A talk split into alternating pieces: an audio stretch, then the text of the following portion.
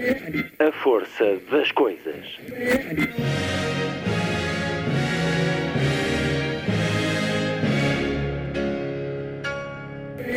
Welcome to the 109th last night of the proms.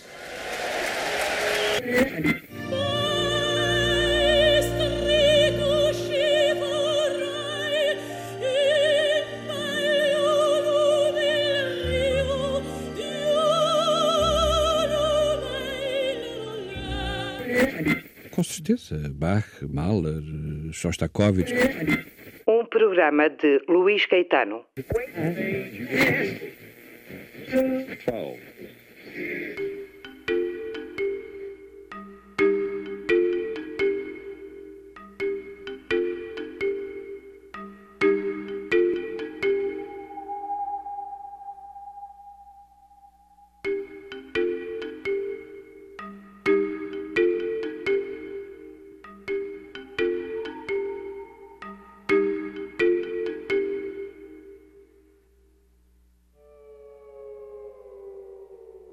tarde de hoje, da Força das Coisas. O regresso da Força do Destino, com Nelly da Pinhon. Depois de 21 emissões entre 2018 e 2019, retoma os encontros com a escritora brasileira, Prémio Príncipe das Astúrias, a primeira mulher a presidir a Academia Brasileira de Letras. Grande escritora da língua portuguesa, Nelly da Pinhon tem novo romance, fruto também desse período que viveu em Portugal. Um dia chegarei a Sagres. É o livro editado pela Temas e Debates Círculo de Leitores. É a partir dele que vamos hoje conversar sobre o processo de criação literária, esse trabalho artesanal, mas também sobre a necessidade da jornada, a vida enquanto peregrinação, a procura do sublime e de como Portugal, com um povo destemido e insane, alterou a imaginação do mundo. E o que fazer com os nossos mitos dos descobrimentos. Nelly da Pinhon e o regresso da rubrica A Força do Destino. Na emissão de hoje, que conta também com outros convidados vindos do outro lado do Atlântico. Paulo Scott, autor de uma escrita que nos tira o fogo, assim acontece com o romance Marrom e Amarelo, livro editado pela Tinta da China Nele atravessamos a questão do colorismo e do racismo no Brasil, um romance marcado pela consciência e pela procura da identidade. É mais uma conversa tida na sexta edição do Festival Fólio, em Óbidos. Tal como uma outra que proponho esta tarde com o poeta panamiano Javier Alvarado autor com reconhecimento crescente por toda a América Latina, muito premiado pelos seus livros. Ele esteve no Festival Fólio, em Óbidos, no encontro organizado pela Casa da América Latina, que teve lugar na Casa dos Poetas, uma residência que abre portas neste festival, numa gentil cedência dos proprietários para dar a escutar poesia. Vamos ouvir Javier Alvarado em entrevista e também na leitura de poemas que depois direi em português na tradução de Nuno Judice. Ele ainda não tem livros editados no nosso país, mas há um conjunto de poemas que foi traduzido por Nuno Judice. O programa termina, como sempre, com o Lilliput, o pequeno grande mundo dos livros para os mais novos, aqui percorrido por Sandy Gageiro. Sábado, 27 de novembro. Muito boa tarde. Esta é a força das coisas.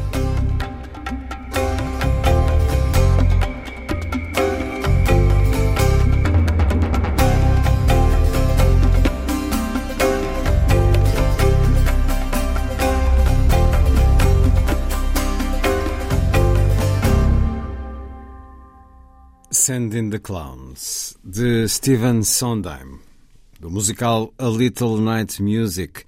Stephen Sondheim, um dos grandes nomes do musical norte-americano, morreu ontem aos 91 anos. Ficamos com a extraordinária interpretação de Frank Sinatra.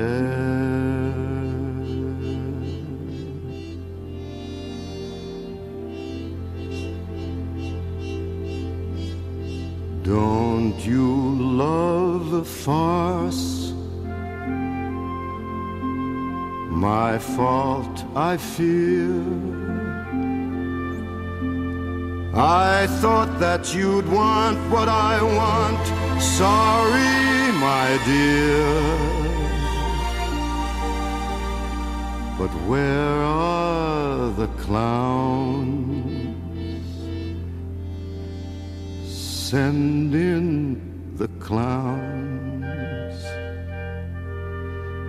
Don't bother, they're here.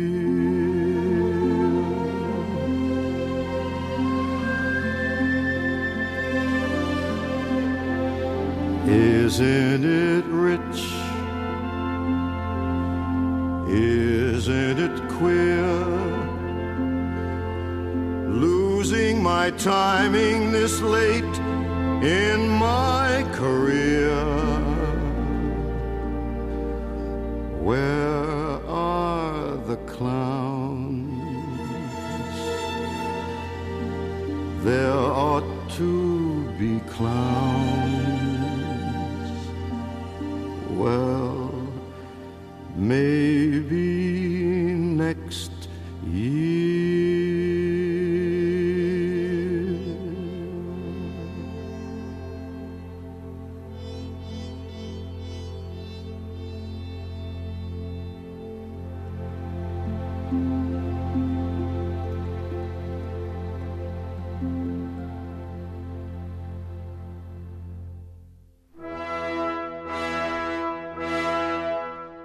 Força do destino.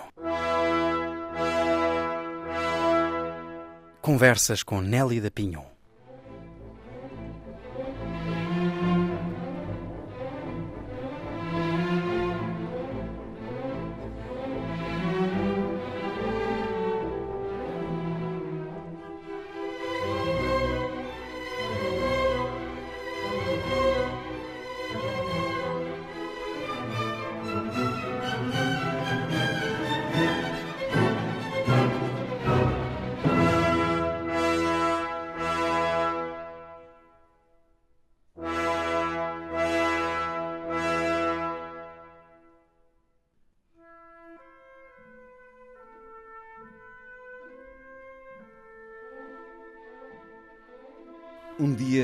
Chegarei a Sagres, com tudo o que sou.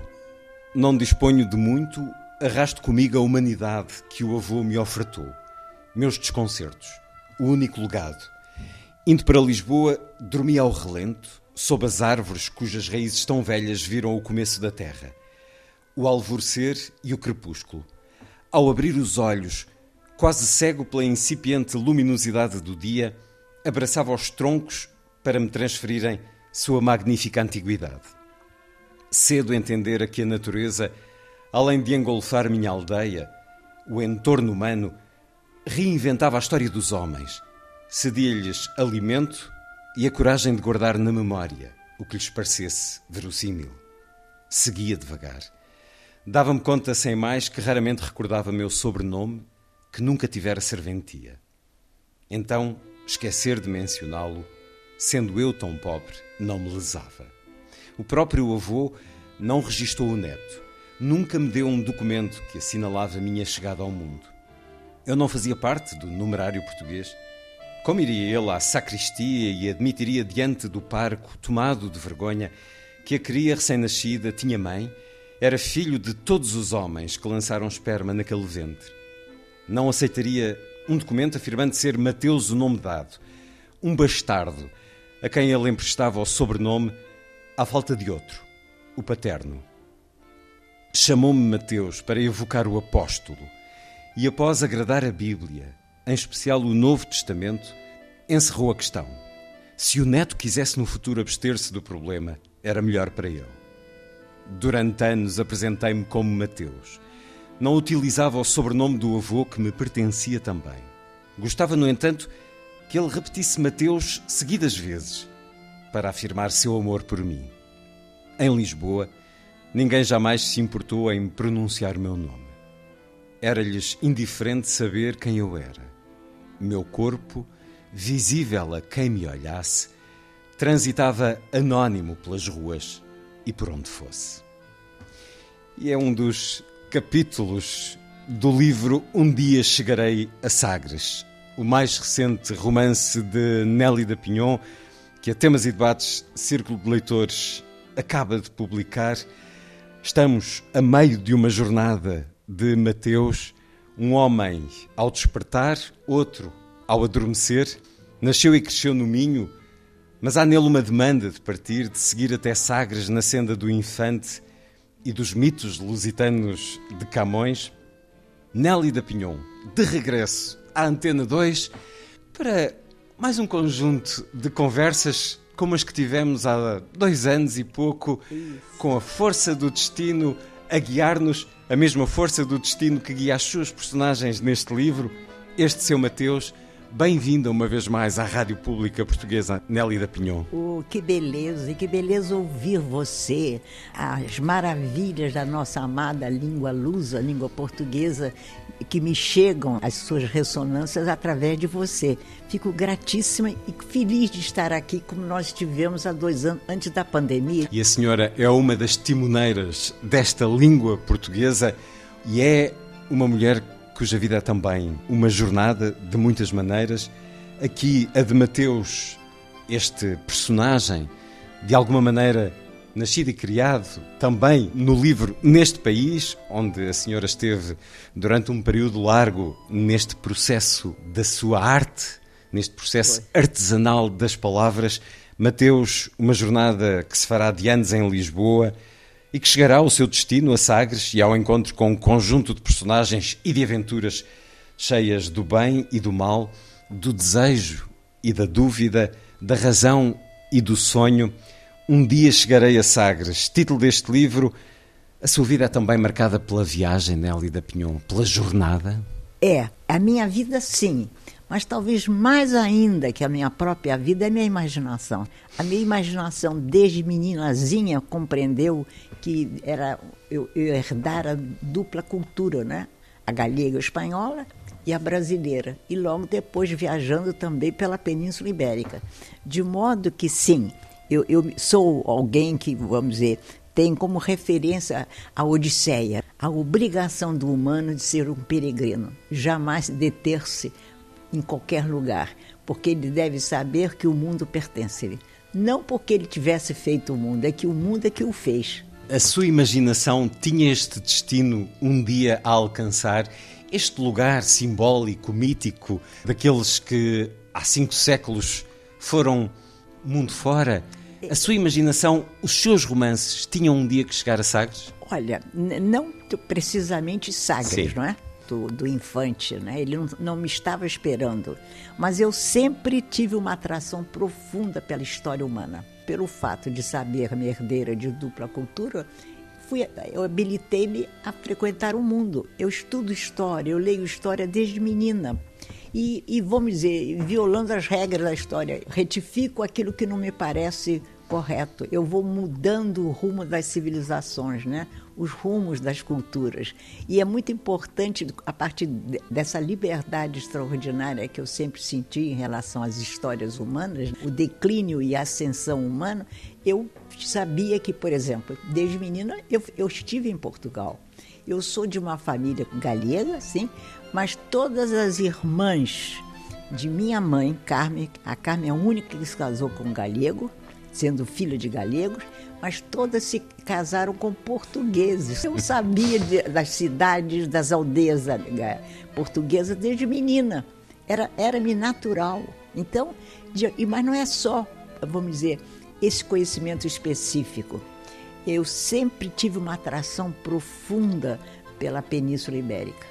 É, o, que, o que passara nessa península depois dos Pirineus né, que os franceses diziam que depois dos Pirineus era África, o desprezo dos franceses pela nossa península deslumbrante. Então, mas já em 2005 eu tinha o livro registrado na minha cabeça. Tinha. Completo, personagens, a demanda? Não todos os personagens, hum. alguns vão se impondo, porque é, é, a, a literatura é muito interessante, ela tem um sentido pedagógico. Ela ensina ao escritor a escrever enquanto está sendo escrita. É muito interessante. Eu acho isso. Eu, eu, eu, eu chego, quer dizer, eu começo um romance dominando inúmeras instâncias, é, frequentando os casulos da narrativa. Mas eu sei muito bem que enquanto eu estou criando, eu posso ser surpreendida com um, com mistério. O mistério está em todos os lugares. O mistério não é alguma coisa que eu possa dominar pensando que, vamos dizer, vou por aqui porque eu quero ir por aqui. Há um mistério na narrativa que leva você a ir para outro lugar. Mesmo porque o outro lugar é melhor que o primeiro. Também tem isso. Então, eu é, conhecia muito bem já em 2005. Bom, a história portuguesa eu conhecia há muito tempo antes, já há muito, mas há décadas. Eu desde muito cedo eu estudei o, as tribos se deslocando, o, desde os suevos. Eu tinha uma grande amiga que eu dizia para ela, todo português que eu via de olho azul, dizia, você é um suevo. A pessoa ficava toda contente, mas eu dizia, mas os suevos eram um pouco contemplativos demais, ou seja, um pouco preguiçosos.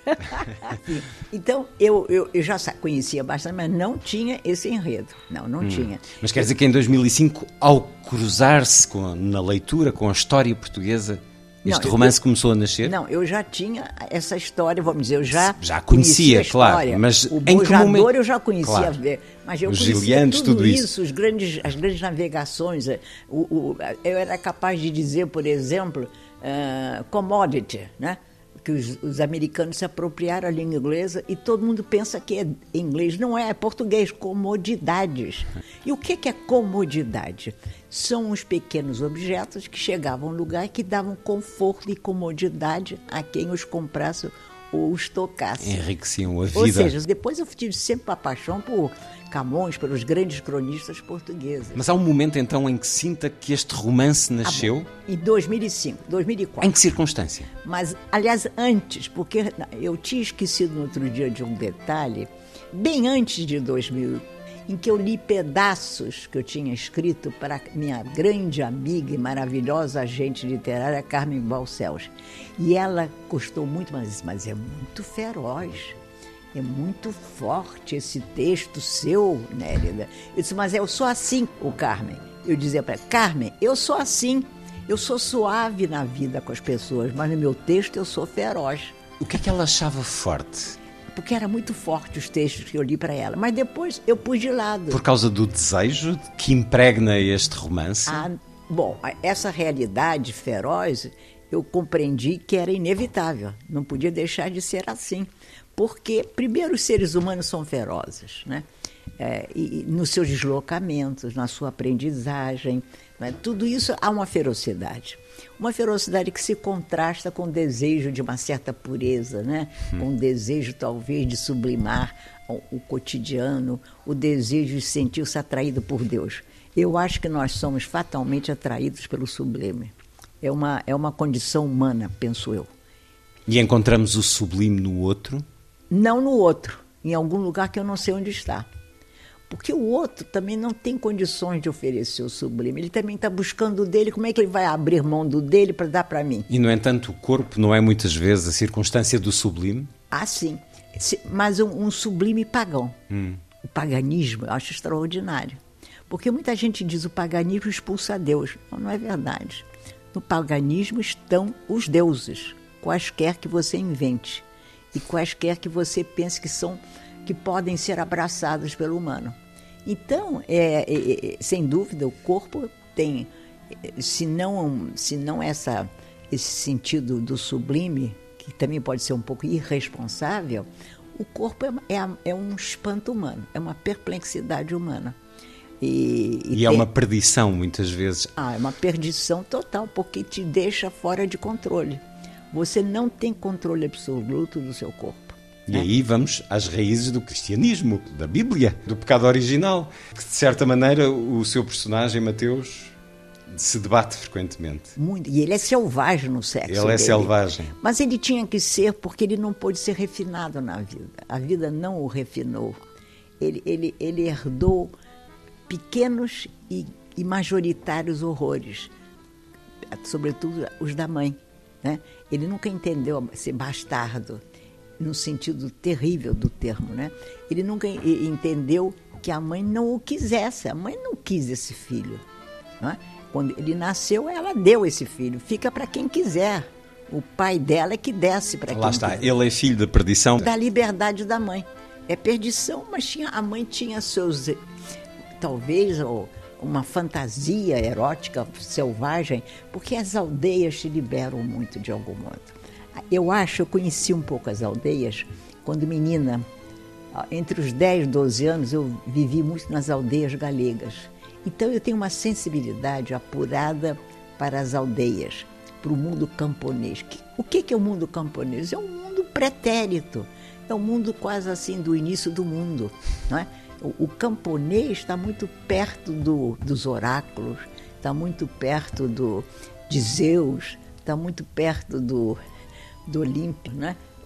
ele, ele não tem as regras falsas da chamada civilização nossa, né?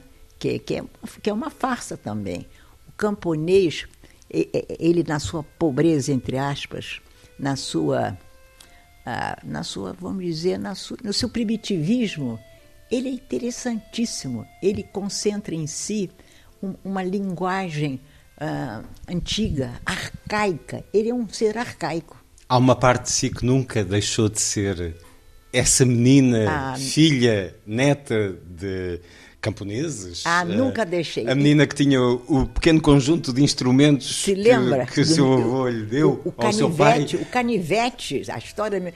Eu nunca deixei. Uma mulher cosmopolita como poucas que frequentou as principais cidades do mundo, mas nunca Tudo, deixou de ser essa camponesa que conheceu. Que eu, as pessoas dizem que eu até peco por tanto cosmopolitismo, mas eu digo, o que me salva é essa herança da, da aldeã.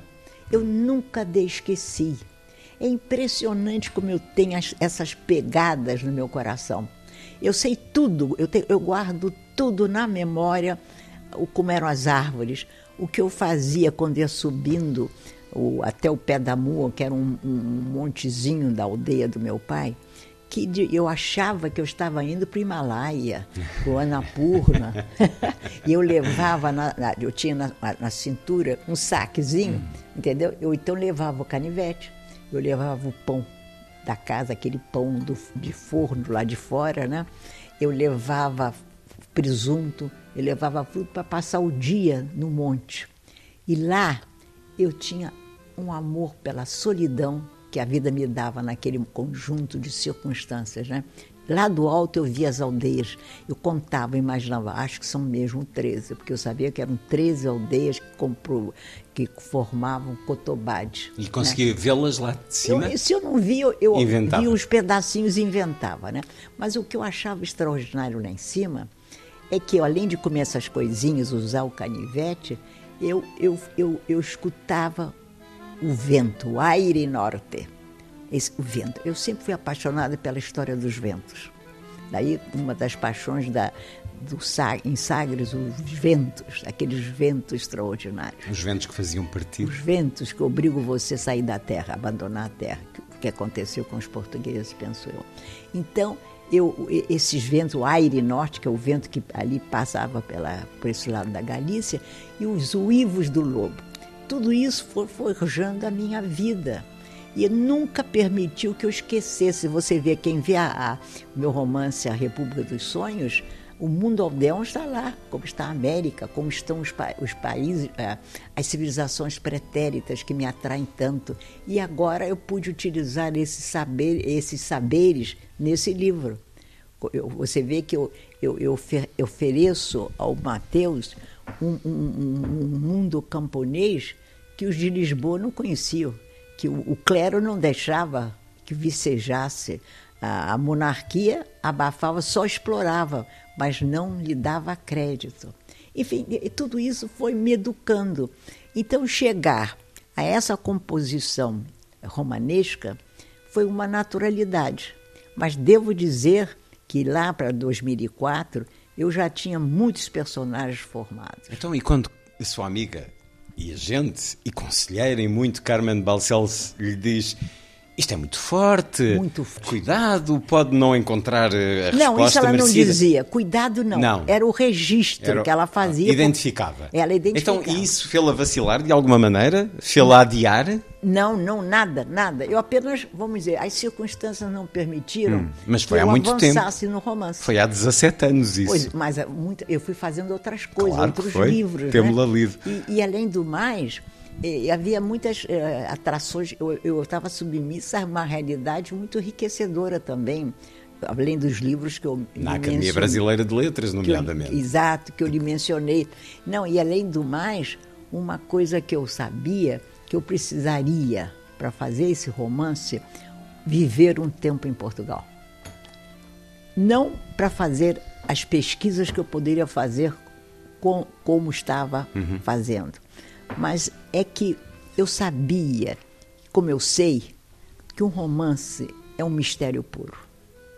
Ele nasce do caos esplêndido. É um caos tão rico, tão enriquecedor, que você corre o risco de se perder nele, se você não tiver a noção exata do que você deve extrair desse caos. É um labirinto. Entendeu? Então, eu, eu sabia que eu, em Portugal eu, eu, eu, eu, cheguei com a noção do caos, porque o caos sempre me povoou, mas eu vim buscar, por exemplo, os ruídos longínquos e antigos da língua portuguesa, que eu sabia que poderia vir por Camões, um Camões que não estava nos, nos Lusíadas, que estava, por exemplo, meu Deus, num vento, como eu disse há pouco, estava, por exemplo, quando eu passava nas aldeias, que nós visitamos tudo isso. Eu fui acompanhada sempre com a professora Carla e a minha amadíssima cachorrinha Suzy Pinhon. Suzy Pinhon a quem eu devo muito, tanto que é o, livro, é o livro é dedicado também. também. Ela é a primeira pessoa que recebe a minha homenagem. Ela me fez companhia todos os dias, ela ficava ao meu lado. Entendeu? Então eu sou gratíssima. Né? Então, por exemplo, um tronco de árvore me falava muito, eu tinha sensação, eu sabia que havia em torno daquele tronco de árvore sangue derramado. De quem? Em que momento? Em que século exatamente? 16? 17? 19 eu já eu, eu, eu, eu tirava muita importância do 19. O 19 foi importantíssimo para os meus personagens, claro, é, e para a é história, e para a história portuguesa, é a âncora. Nós eu, estamos eu, sensivelmente em meados do século XIX. Eu estava ancorada romance. nesse 19, mas a partir dali eu estava livre para ir para todos os lugares. Para eu, eu era dona do tempo, vai me permitir. A noção que eu tinha, eu era muito pautada pela noção de que Portugal, daquela época, a partir daquela época, alterou a imaginação do mundo. É extraordinário o que Portugal fez sem se dar conta.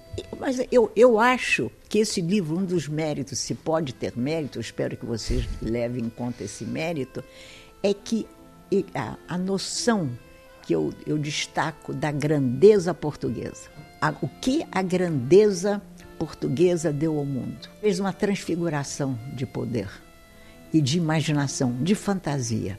Entendeu? Eu acho isso.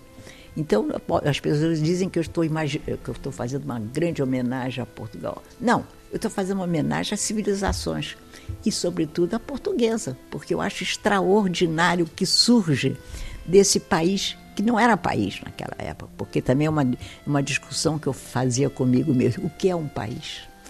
Em que momento Portugal se transforma em um país? E a conclusão é que chegou? Assim, primeiro, eu acho que todo, todo país, ele é uma tribo, ele é uma aldeia, e até ele não sabe que é vítima das grandes transformações. Então, era, ah, vamos dizer, uma tribo, uma aldeia, um conjunto de aldeias, de repente dá saltos qualitativos e passa a ser o quê? Vamos dar, imaginar saltos bem avançados, passa a ser talvez, quem sabe, um país. Mas tarda a ser um país. Mas para chegar a uma nação, tem que passar pelo infante, tem que passar por Sagres, tem que passar pelas loucuras, a insanidade dos portugueses, porque vocês são insanos. eu adoro dizer isso. No livro eu tenho uma frase, no momento que eu digo que eles eram insanos, porque, meu Deus, fizeram, não tinham medo de nada, eram destemidos, né? Viviam como se eles fossem aliados dos deuses, não é? Então, ah, aí eu acho que a partir de um certo momento, mesmo com o clero que eu não gosto, a monarquia que ninguém pode gostar, é uma nação. É uma nação que criou nações. E é uma nação de glória e de ah. esplendor, ou não tanto assim? Não, Por exemplo, aqui lendo um pouco mais do seu livro, Nelly da Pinhon, ao dar os primeiros passos no Rio de Janeiro, constatei ignorar aquela sociedade, as turbulências políticas e que se movia com a mão de obra escrava, afeita, portanto, a escravizar o próximo a despeito de vozes dissonantes. Eu nada sabia daquele país que fora nosso, seus costumes, práticas, odores, a forma de viver, como enfim desafogavam os apetites e a luxúria. Apenas há pouco soubera que o infante Dom Henrique incluíra escravos negros entre suas propriedades, trafegara com este comércio vil, havendo sido quase o primeiro a fazê-lo em Portugal. Maculou-me a consciência, empanando meus dias, a revelação do infante vincular-se a este horror histórico. Não estavam então os heróis a salvo? Também afundavam-se no lodaçal das tentações carnais? Ah, Amélia! O que fazer com os nossos mitos? É. O que fazer com os nossos Mas mitos, é Nelly da Pinhon? Essa Porque... pergunta, se, eh, eh, vamos dizer, vai, há de se repetir até o final da nossa possível genealogia. Nós não somos santos, hum. não somos. Então, tudo e... isso que eu menciono aí é uma realidade. Mas nada disso impede que estamos erigindo o, o infante como um mito. Não, não, não... Ele é um mito, de facto, mas é, é um, mito, mito que devemos exaltar porque vivemos tempos. Os tempos recentes têm sido muito férteis, muito vivos, muito furiosos, não só com esta terrível pandemia, mas os últimos anos têm conhecido uma torrente de vozes que pedem que se cale a celebração dos descobrimentos portugueses, questionam a própria palavra, dizem não houve descobrimentos, não se pode descobrir lugares onde existem já pessoas. Mas, mas isso. O que fazer com essa contestação eu... àquilo que durante anos foi glória? Isso é uma ingenuidade das ideologias vencidas pelo, pelo medo de enfrentar a realidade que foi vivida pelos ancestrais nossos. Os nossos ancestrais não são santos. Adão e Eva não é uma invenção. Não há santos. Não há santos. Não dá para você retificar o passado. O que você pode fazer é estudar o, o passado imaginar como foi. É o que os, os, os, os espanhóis estão achando que vão também, é, vamos dizer, é, depurar uma realidade que você não tem mais alcance, você não tem conhecimento para entender o que houve naquela época. Não dá para você apagar o passado. Não se apaga o passado. Não se apaga os heróis, falsos ou não. Não se apaga os mitos gregos. Não, não se apaga a viagem de Ulisses pelo Mediterrâneo. Por que, que ele tarda tantos anos a chegar a Ítaca? Por quê? Quem é que inventou isso? Homero? Bom, inventou. Mas por quê? Não importa. O importa é que houve o vento chamado Éolo, que tinha eh, aqueles, o Netuno, todos eles tinham brigado com Ulisses, e foi a punição do Ulisses, errar. Errar foi a punição do Ulisses. Ele errou tanto, tanto, dava a volta às vezes nas mesmas ilhas, para poder um dia chegar a Ítaca. E nós somos Ulisses, nós erramos a toda, ao largo da civilização para um dia chegar a Ítaca. Mas teremos chegado a Ítaca? Então, tudo, quando eu vejo as pessoas é, querendo anular esse passado histórico do humano, que, que, que saiu das cavernas para chegar onde? Ao fogo. E já foi muito ter chegado ao fogo porque o fogo permitiu que você enxergasse à noite que os bichos não te comessem. Você, através do fogo, você assou a carne que você acabara de matar o bicho. Ou seja, eu tô, talvez eu esteja de verdade numa linguagem apaixonada, porque eu considero uma, uma ingenuidade. Eu não, tenho outra designação para os que querem apagar e dizer não houve razão para comemorar. Sim, há Há razão para comemorar os nossos erros, nossos acertos. Há razão para comemorar a nossa história, porque essa história que nós temos, não temos outra. O que, que você vai botar no lugar disso? Quer me dizer? Vamos imaginar. Agora eu faço a pergunta. Vamos lá. Esses eh, que querem retificar a realidade tiram tudo isso. Queimam os livros em praça pública, tirem os heróis, tirem os, os assassinos, todo mundo. Vai botar o que no lugar? não houve nada? Pulamos os séculos? Como é que, que você vai fazer dos séculos? O que, que você vai fazer do, do 14, uh, de, de, vamos imaginar, depois de Aljubarrota até o 19, onde eu estou. Aí entro eu, como personagem. Entendeu? O que, que você vai fazer?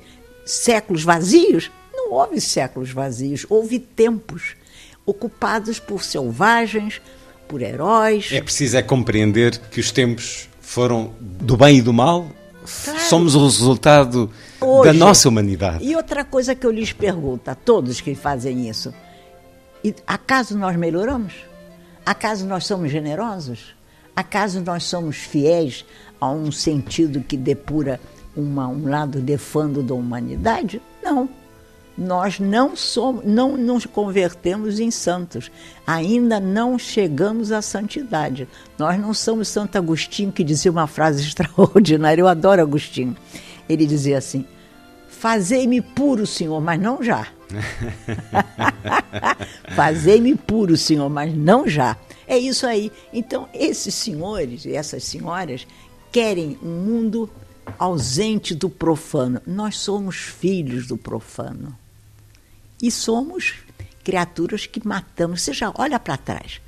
Até o século IV, século XII, quando no próprio século de, de, de Agostinho, ele tem que fugir correndo de Roma, porque os bárbaros estão descendo. Os bárbaros acabam com Roma naquele século, no, no, no 4 né, do, do Agostinho. Entendeu? E, e aí? E, e, e, outra coisa, o grupo dos sete, todos lourinhos, só tem uma mulher. Eu sempre digo, todo mundo de gravata.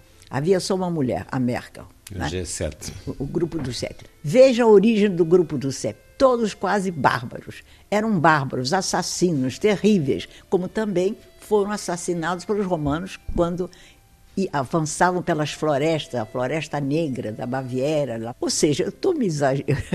eu estou exagerando para mostrar que nós somos filhos de tudo isso. Não, não, dá para você renunciar a essa herança. Mesmo porque se renunciar a essa herança, como é que você explica o nascimento da língua? Como é que você explica o medievo? Como é que você explica, por exemplo, a caída de Constantinopla? Né? Como é que você explica a imposição do Império Otomano? Eles sabem muito. Eu não sei nada, mas o que eu não sei me é suficiente para duvidar deles.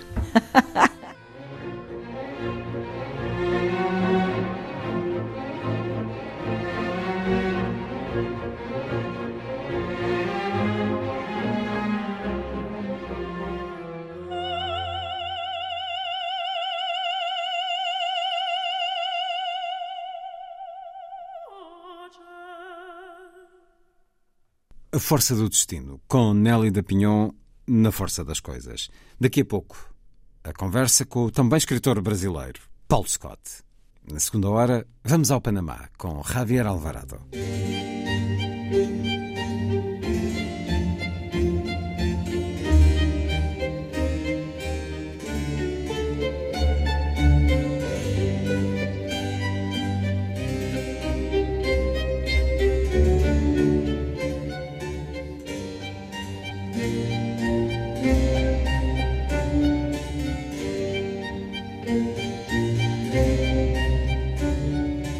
A força das coisas.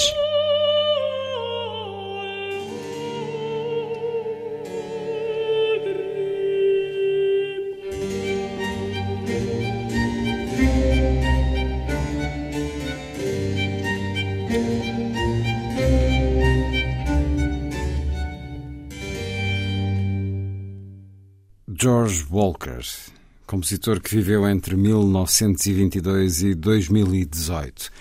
Foi o primeiro afro-americano a ganhar o Pulitzer da Música e o primeiro a tocar na Câmara de Nova York. Foi em 1945, quando foi também o primeiro músico negro a graduar-se no Curtis Institute de Filadélfia e seguiu sendo o primeiro negro a fazer muitas outras coisas nos Estados Unidos, coisas que a segregação impedia.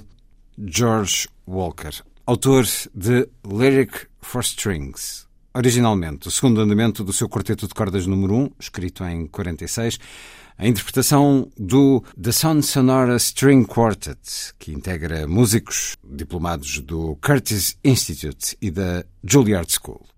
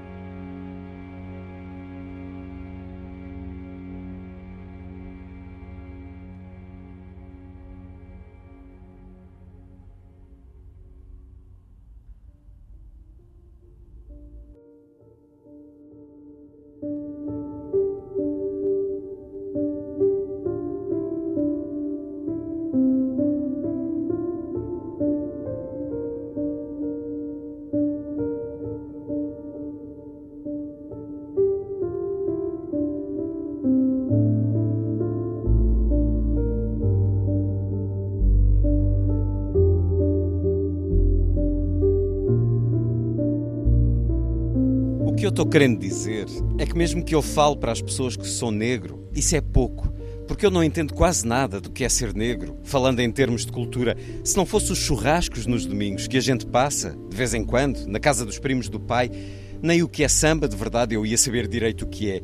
Eu olho para a maneira como vocês me criaram, para a criação que tu e o pai deram para mim e para o Lourenço, e não vejo quase nada de negritude, do mundo negro, quase nada da cultura negra. Falo de um modo dramático, que por ser a minha mãe a interlocutora não consigo evitar. Nós somos uma família negra. Porque tu sempre disse que a gente era negro. Tudo bem, mas onde está a nossa negritude? Nós parecemos uma família branca. Só nos relacionamos com gente branca. Teus colegas e amigos, com exceção dos Moreira e dos Arantes, são gente branca. Os colegas e amigos do pai são brancos. A gente se blindou, porque acho que no fundo esse era o jeito do pai se afirmar. Se blindar e não enxergar nada que envolvesse essa história de raça, de ignorar os brancos, de ignorar os brancos que não gostam de gente escura, mas também de ignorar todo o resto, os negros, a cultura negra, o racismo, digo. Tu está falando do quê, Federico? Diz. Estou falando dessa palavra que até para nós é um tabu. Racismo. Estou falando do racismo, mãe. Olha, não sei onde tu queres chegar, mas está querendo me cobrar, porque a nossa casa não se transformou numa sede do movimento negro e não está cheia de bandeiras e cartazes com a cara do zumbi dos palmares, com dizeres Nelson Mandela Free, pode ir tirando o teu cavalinho da chuva. A resposta é: eu me preocupo com a nossa família, com a saúde dos meus filhos, do meu marido, com a nossa tranquilidade. Não me preocupo com agitação. Por isso, quero uma casa que tenha paz, que é de paz que o teu pai e o teu irmão precisam. Do portão da rua para dentro, para dentro do nosso pátio, da nossa casa, é o nosso lugar, o nosso chão, nosso espaço sagrado, nosso espaço de ser feliz, de nos fortalecermos para a vida. Teu pai é da polícia. Tu sabes todos os riscos que ele corre. Tu sabes o preço que ele paga para não precisar baixar a cabeça para os superiores dele, que são todos brancos, sim. Tu sabes o preço que ele paga por ser honesto, decente, às vezes até demais. Teu pai não pensa em cor, não olha para a cor, para a cor da pele dele, para a cor da pele dos outros. Ele não perde tempo com isso. Racismo. Ele se vê como um homem. Como um homem que não deve nada para ninguém. E ele age, ele faz, ele vive. Nós enxergamos o racismo. Nós sabemos o que é o racismo, mas não cedemos. E é um certo escrita de nos tirar o folgo do livro Marrom e Amarelo, de Paul Scott, que nasceu em Porto Alegre em 1956, livro com a chancela tinta da China. Bem-vindo uma vez mais à Antena 2, a Rádio Pública Portuguesa, Paulo Scott. Olá, Caetano. Muito bom estar falando com você, a sua audiência. Muito feliz de estar de novo em Portugal. Vamos conversar sobre este livro que, de muitas maneiras, foi um rasgão para muitos leitores. Este livro que nos dá Federico e Lourenço. Federico de pele clara, Lourenço de pele escura, são eles o amarelo e marrom, porque são filhos de uma mãe de pele clara e de um pai de pele escura.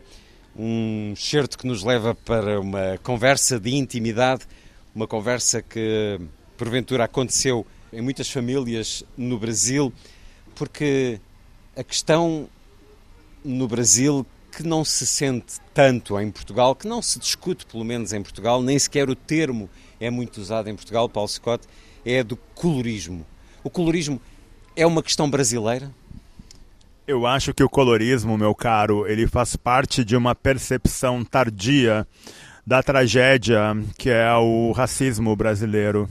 Nós temos uma questão muito bem arquitetada, estrutural, cultural, que sustenta argumentos do tipo, pelo menos até 10 anos atrás, de maneira muito ampla, que o Brasil é um país sem racismo, que não existe racismo no Brasil, então, esse debate do colorismo, que é uma espécie de evolução perversa da percepção do racismo, ele não é só pouco debatido em Portugal, ele é pouco debatido no Brasil. Eu entendo que essa hierarquia cromática, esse negrômetro, que é sustentado sob diversas perspectivas para julgar e definir o modo de tratamento que a pessoa, que o ser humano vai receber uh, em função da, da escuridão da sua pele. É algo que os brasileiros exercitam uh, no seu dia a dia, mas não percebem mas não se percebem contaminados por essa lógica segregacionista, um, sectária e desumana. Eu imagino que parte dessa convicção de algumas pessoas negras se afirmarem como brancas no Brasil, mesmo sendo mestiças de família negra, por terem a pele mais clara e um fenótipo mais próximo da branquitude, se sustentarem como brancas, vem faz parte dessa tragédia que ela está incorporada no nosso modo brasileiro. Então, o debate atual ele é mais amplo.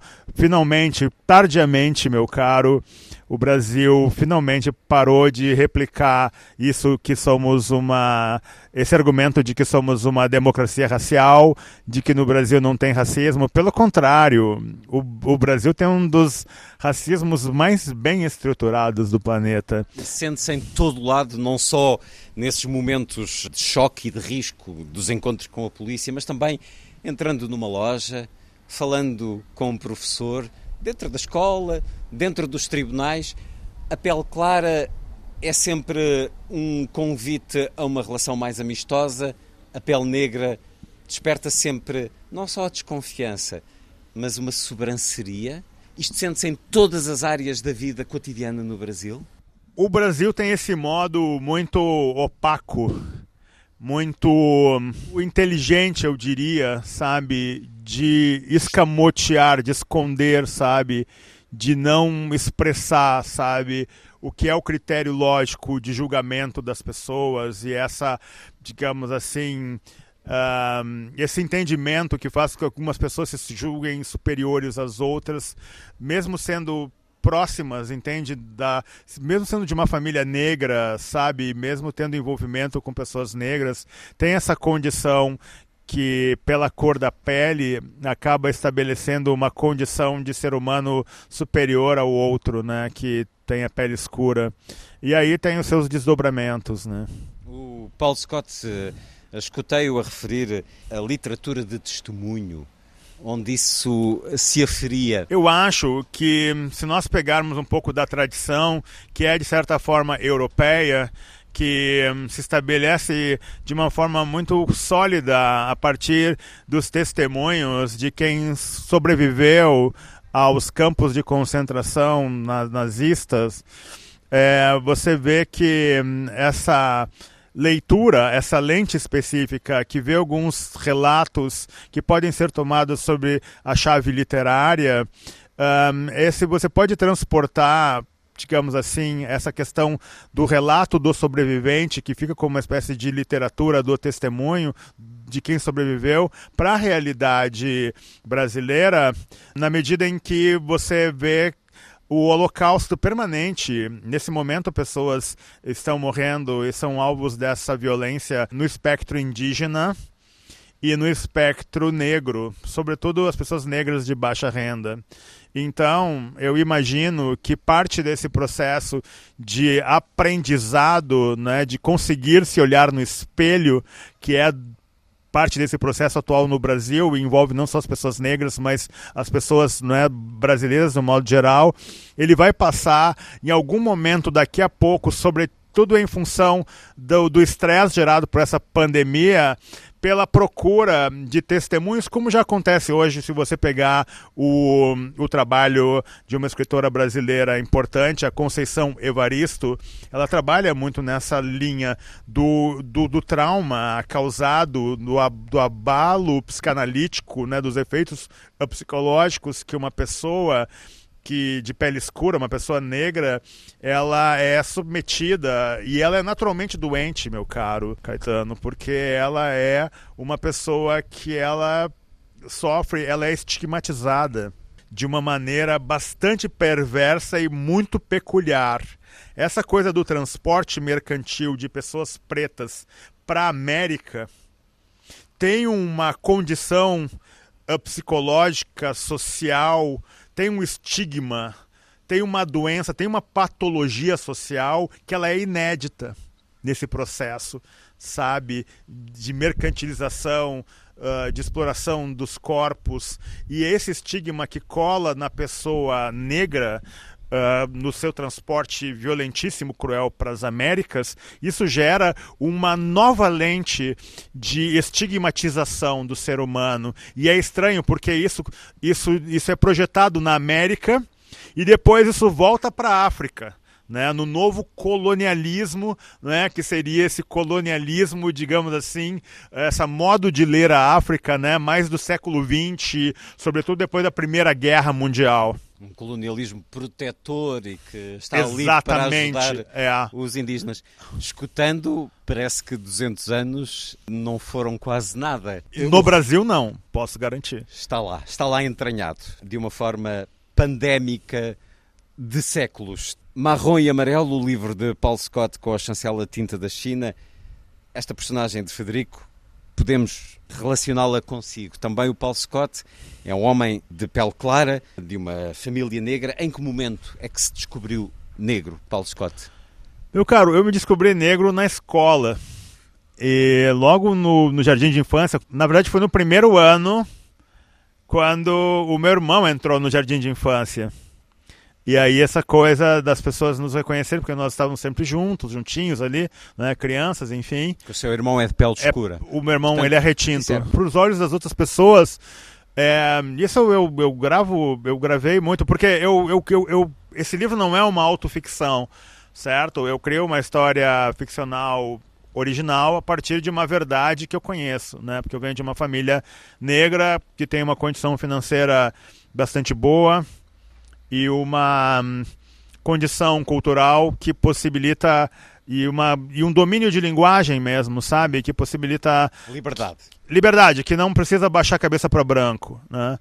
Então. E, e, isso lá no sul do Brasil, que é uma região super racista, né? Como você sabe. Então isso tem um impacto. Então eu tenho essa experiência e a partir dela eu crio isso. Mas a questão comigo e com meu irmão foi um pouco isso, assim. Eu comecei a perceber o que era exatamente essa distinção de pele clara, pele escura e foi, foi na escola. Mas eu nunca tive dúvida que eu era um homem negro, um ser humano negro, porque minha mãe vendo que tinha um filhote muito claro e o outro de pele muito escura, né? E ela disse: Nós somos uma família negra. Tal como os personagens deste livro, ou essencialmente falando das personagens deste livro, para além da liberdade, há aqui uma procura da identidade. Este certo que li é uma família a discutir a sua identidade.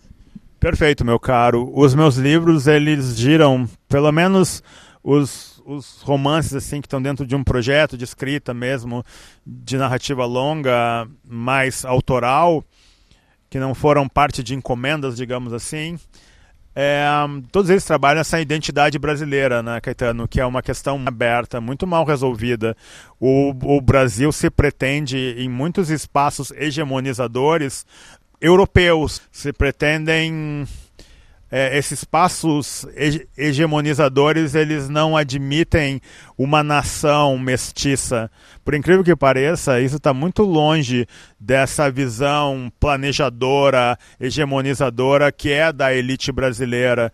Então, isso é um problema, é um atraso que causa estragos para todo mundo. E essa desigualdade no Brasil, que você sabe muito bem, o Brasil é um dos cinco países mais desiguais do planeta. Isso afeta todos nós. Só que a elite brasileira, ela é tão mesquinha, ela é tão vagabunda, ela é tão traiçoeira que ela continua perpetrando esse modelo lógico de exploração é, extrativista colonial e hum, o Brasil ele é pautado na sua economia, na, estrutura, na estruturação das suas relações por uma lógica escravagista que atinge as pessoas brancas também. Quem pobres, é, entende? Quem é a elite brasileira que se refere? Elite brasileira é, o, é, é esse 0,5%, né, que são os grandes donos de terra, hum. Indústria no Brasil não tem mais, né? Tem um, tem um resquício de fantasma, de fantasia de indústria, mas ainda tem, né? Esse algum pouco industrial, explorador, minerador, enfim, metalurgia, alguma coisa nesse sentido. E aí tem essa elite do capital financeiro, né, que envolve inclusive grandes empresas no Brasil, que hoje têm uma lucratividade financeira muito maior do que, a, do que aquela lucratividade do trabalho, do investimento, entende? Da geração de lucro e, enfim. Então você vê que é uma elite muito bem organizada e que tem no poder judiciário e no poder legislativo office boys de luxo, né? lacaios que são, in, in, in, inclusive no setor agora na pandemia, né, da medicina também, verdadeiros lacaios dessa elite, que por conta de talvez ter uma bela cobertura ou uma casa bonita na praia, suas SUVs, vende né, alma. E poder vende alma e se considera grande coisa, quando na verdade não passam de lacaios e o poder judiciário brasileiro, embora tenha membros de altíssima qualidade e honestidade, uh, se marcou nos últimos anos por um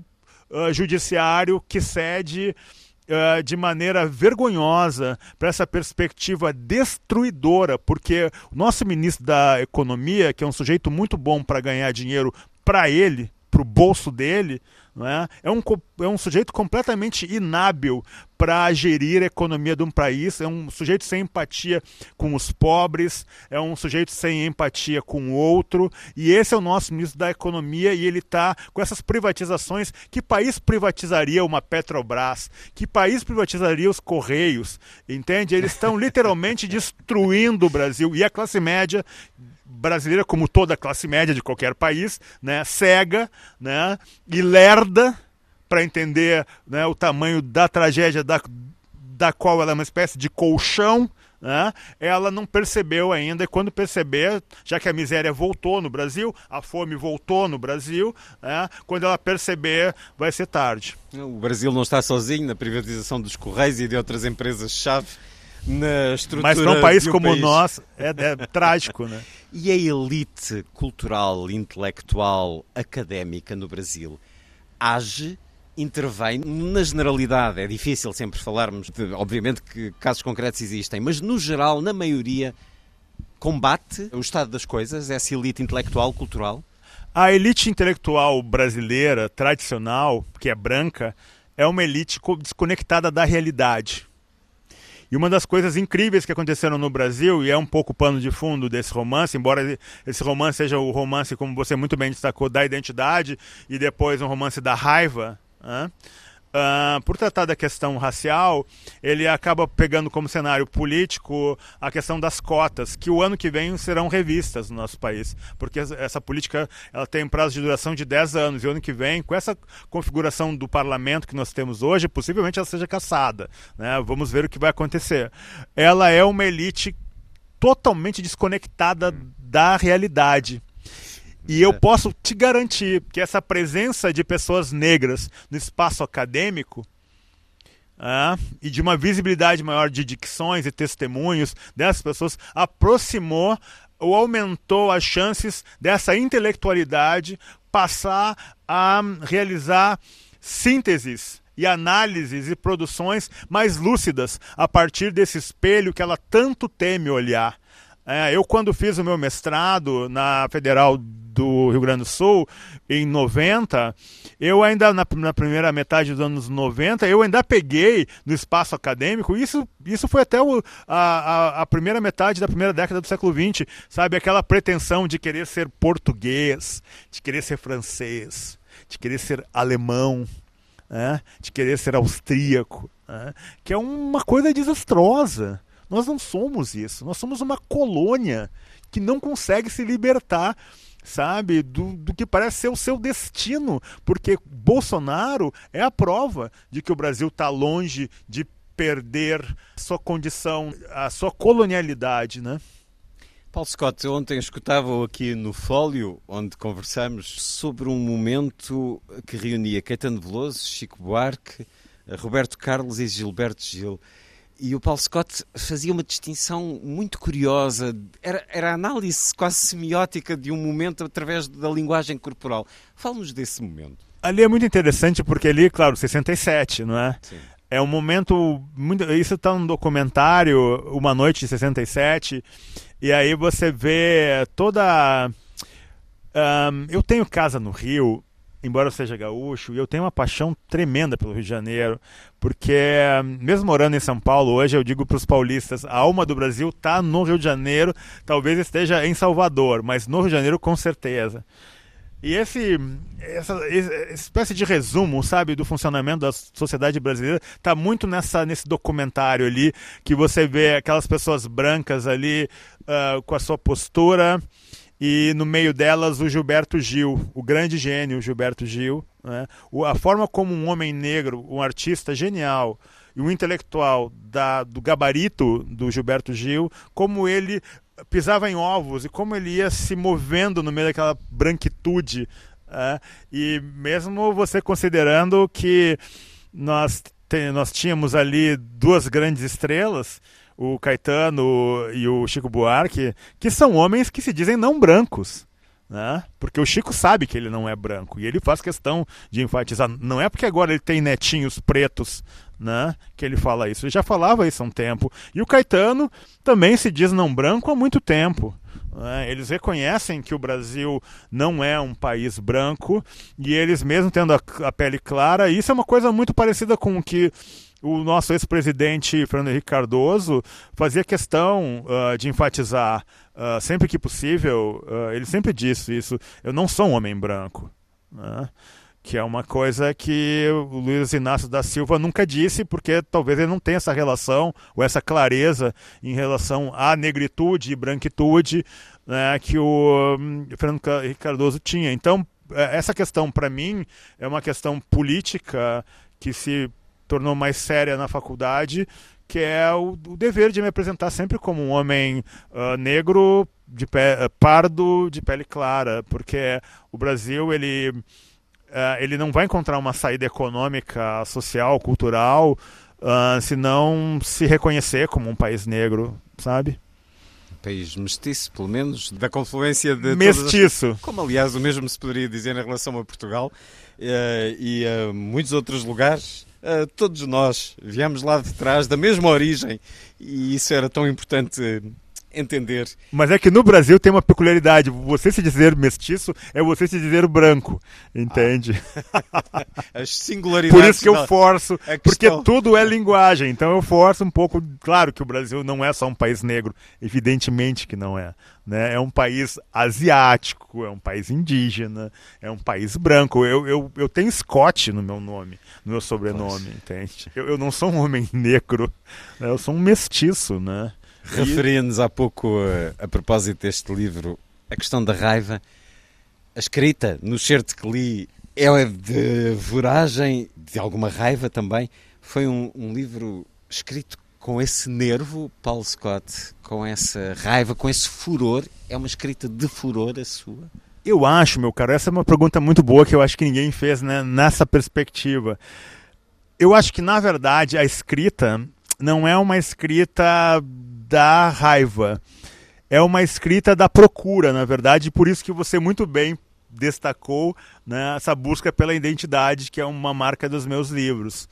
Então, eu imagino que eu olho para a raiva, sabe? Mas eu produzo esse livro de uma maneira muito, muito pensada, sabe? E muito cerebral, assim. Eu não chego. Claro, porque você pergunta isso porque faz todo sentido, mas eu tenho o dever de lhe dizer que, eh, até pela lentidão, tempo que eu levo para escrever, eu fico bastante blindado e descontaminado de uma raiva que eu tenho. Sabe? Se eu fosse. Uh, colo... Eu tenho um livro que chama Senhor Escuridão, uh, que é um livro de poesia. Esse livro tem poemas escritos com raiva. E é um livro que eu posso lhe garantir que é o meu livro mais rejeitado pelas pessoas. Porque ele é muito violento, sabe? E agora vai ter uma novela gráfica, Meu Mundo versus Marta, não sei se já saiu no Brasil. Já saiu. Paul Scott com Rafael Sica. Apresente-nos esta sua novela gráfica, creio que é a primeira. Primeira, é. Sim apresenta-nos Meu Mundo versus Marta. Ele é uma espécie, ele é uma graphic novel sem diálogos. Nós temos uma narrativa que ela é uma espécie de lente jogada sobre um totalitarismo, Marta é um, uma presença, é um, tá no corpo de um homem. Você não sabe de onde ele veio, se ele veio fora do planeta, se ele surgiu, né?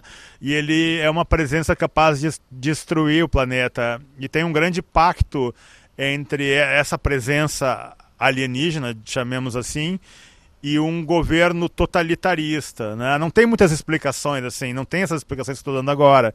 Então seria como que essa é, presença conviveria num pacto né, de não destruição do planeta, como é que ele conviveria com o governo hegemônico do planeta, que é fascista, né? Porque é uma distopia, portanto. É uma Como, distopia. aliás, de alguma maneira. É, é, é, marrom é e uma distopia.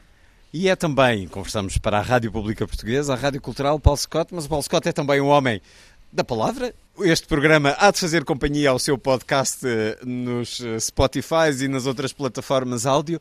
Apresente-nos também o seu podcast, convide o público português e os leitores do seu livro a escutá-lo também nesse podcast. Ah, que bonito isso. Obrigado pela gentileza e pela oportunidade. De Eu, eu tenho um podcast que chama, de modo geral, de literatura e do comportamento brasileiro, que ele é uma espécie de filho de um projeto que eu criei em 2008 no Rio de Janeiro, revista ao vivo do comportamento brasileiro, de modo geral, revista ao vivo do comportamento brasileiro. E foi muito engraçado porque esse termo revista ao vivo, dois anos depois, ele se tornou mais conhecido em Nova York quando surgiu a primeira revista ao vivo, né? E hum, foi interessante isso. Eu aproveitei essa coisa do, do, do YouTube, então nós ocupávamos um palco em cinema, ou em bar, ou em teatro, né, que conseguíamos de graça lá no Rio, e tinha um telão atrás, os convidados, e um DJ, e era uma coisa acontecendo tudo na Uma hora. produção Assim, razoável. É, uma produção razoável e, e um, e um trabalhão. E isso agora virou um podcast que se propõe a entender o Brasil da pandemia, o Brasil de Bolsonaro, que é um dos sujeitos, é uma espécie de peão ou de cavalo de guerra de Steve Bannon. E vocês sabem que o Brasil é hoje o país onde Steve Bannon mais Se joga. ensaia. Ensaia-se para o resto do mundo. as suas para pensar um pouco esse comportamento do brasileiro na pandemia e agora ele vai retornar no formato podcast, mas gravado nos espaços públicos. Vamos ver. de modo geral. Podcast de Paulo Scott, que começou a publicar poesia. Uh, por acaso, no seu celular não tem aí um poema que nos leia, Paulo Scott? Eu podia ler o poema que levou à escrita do romance Marrom e Amarelo, que ele foi lançado em Portugal pela editora Gato Bravo. É Se o Mundo é Redondo, que é esse poema, né? Se o Mundo é Redondo e outros poemas. Mas vamos puxar aí um pouco pela memória, mesmo que não o replicando na totalidade. Dê-nos um pouco dessa sua poesia, por favor.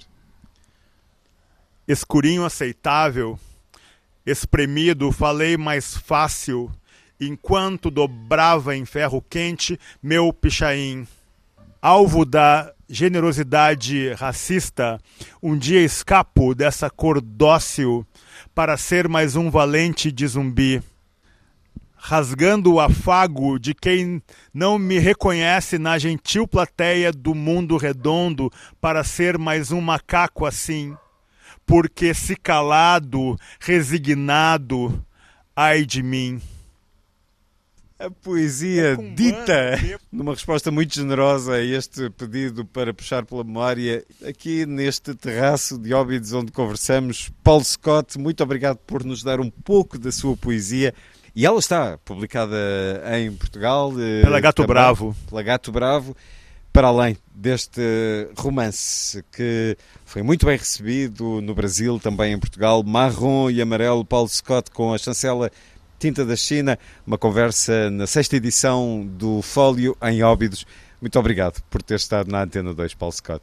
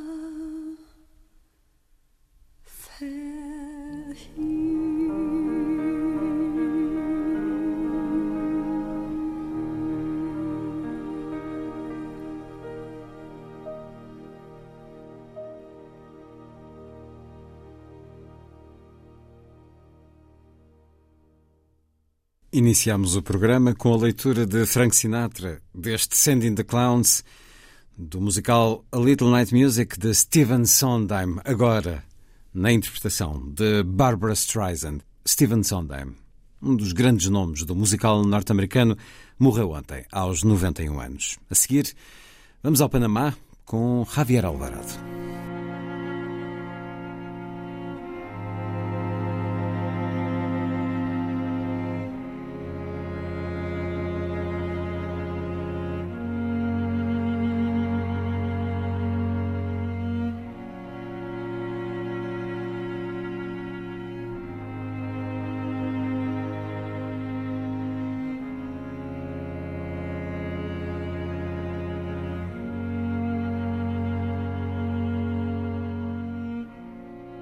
Não me des a rosa, não me des o plano, as ruas, não me des o tilintar da árvore, não me des a água e o seu cofre de cristais, não me des as espinhas do belo, dá-me a cebola, essas que cultivam em Coclé ou noutros lados, onde a sua pele é branca, nívea, como um peito de lobinho adolescente, parda como a plumagem de uma rola desdobrada sobre a folha imóvel.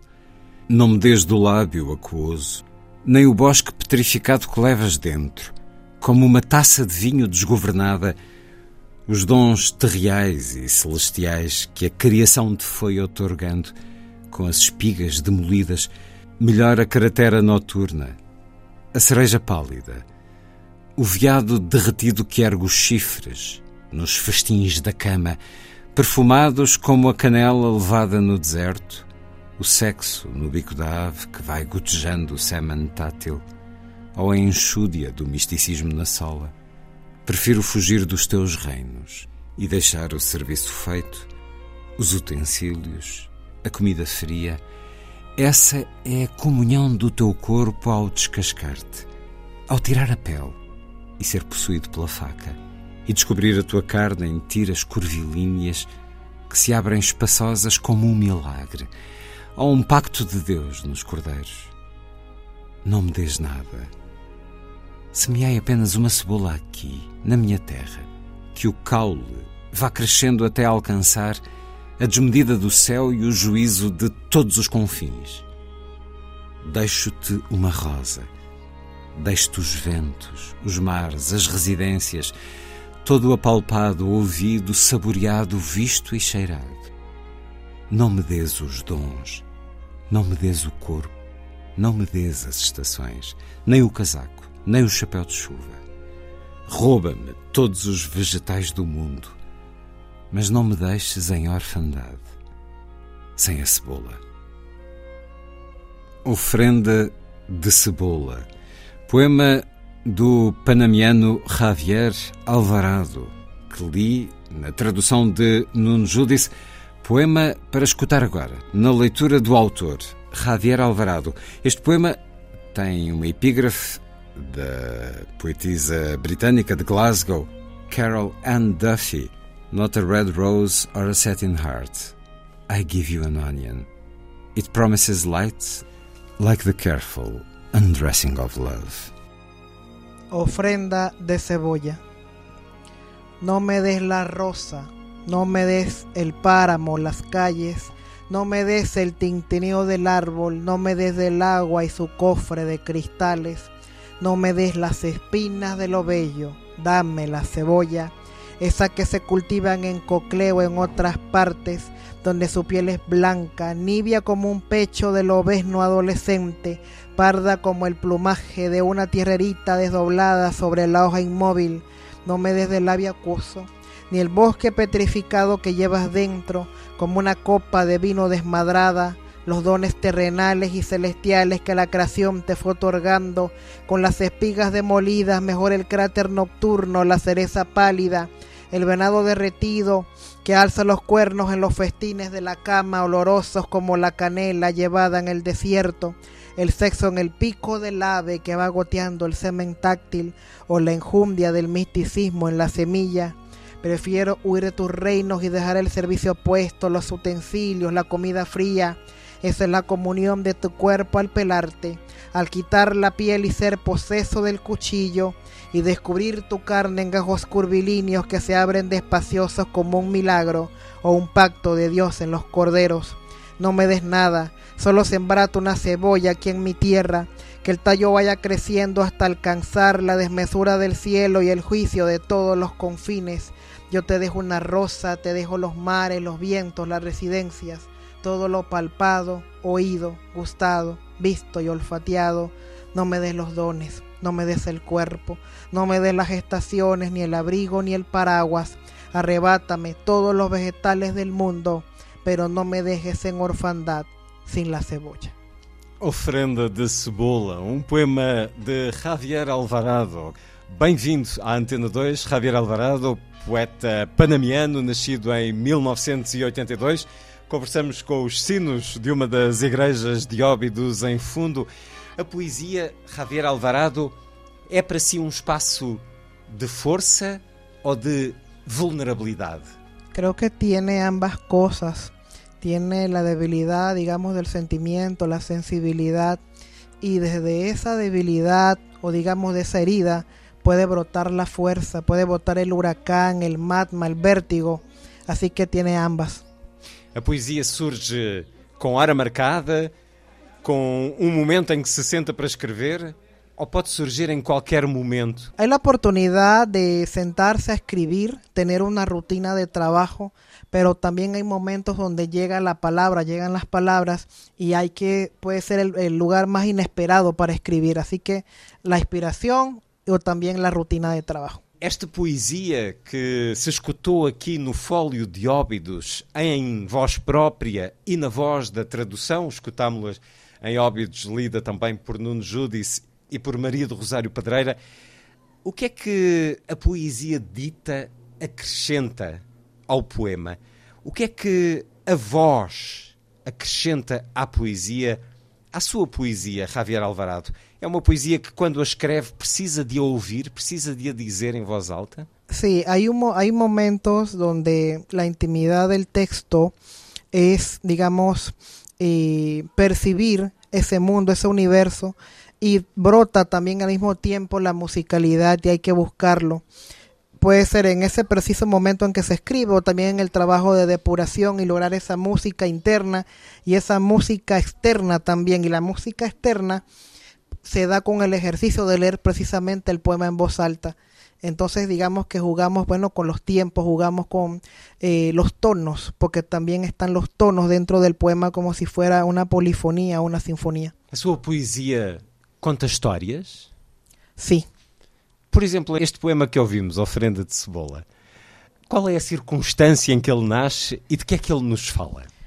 Bueno, eh, hay varias circunstancias en el poema. El primero, eh, digamos, es que tenía unos vecinos que habían trabajado la tierra, la, la, la, el sembrado de la cebolla y también la recolección de la cebolla.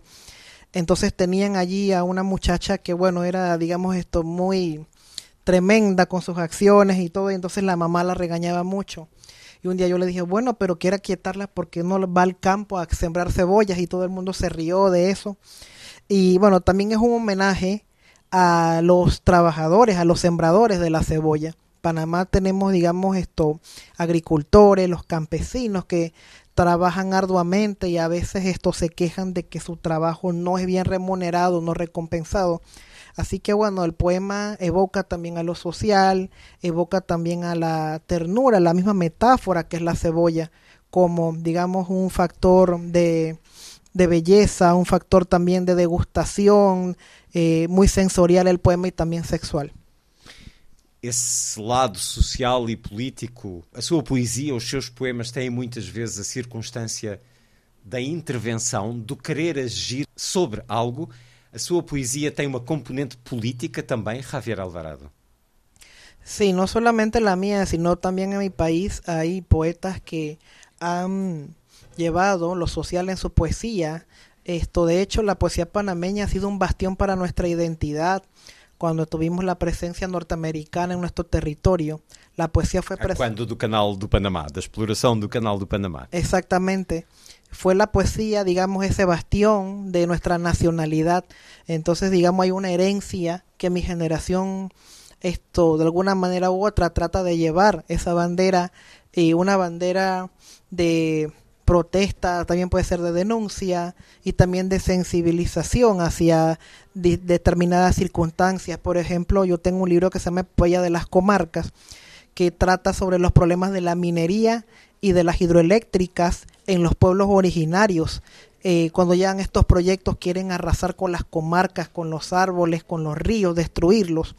Entonces sí, me he preocupado también por llevar lo social a mi poesía. Esse sentimento de um país, de uma sociedade, faz com que a sua poesia tenha uma ascendência de outros poetas panamianos, sendo que a sua poesia, uh, nos seus poemas, há muito a referência, a epígrafe, a citação de poetas uh, europeus, uh, espanhóis, franceses, portugueses. Quem foram os poetas que o fizeram poeta, Javier Alvarado? Te cuento que primeramente antes de escribir me preocupé por conocer nuestras raíces. Yo quise conocer a poetas panameños y visité a muchos a la edad de 15, 16, 17 años.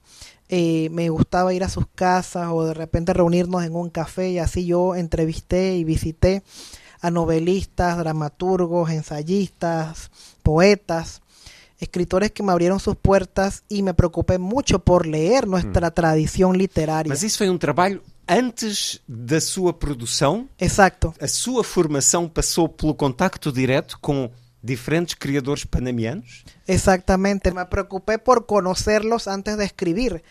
Eso me dejó profundas huellas. Pude conocer a poetas de nuestra vanguardia de principios de siglo que estaban muy mayores, ya no están con nosotros.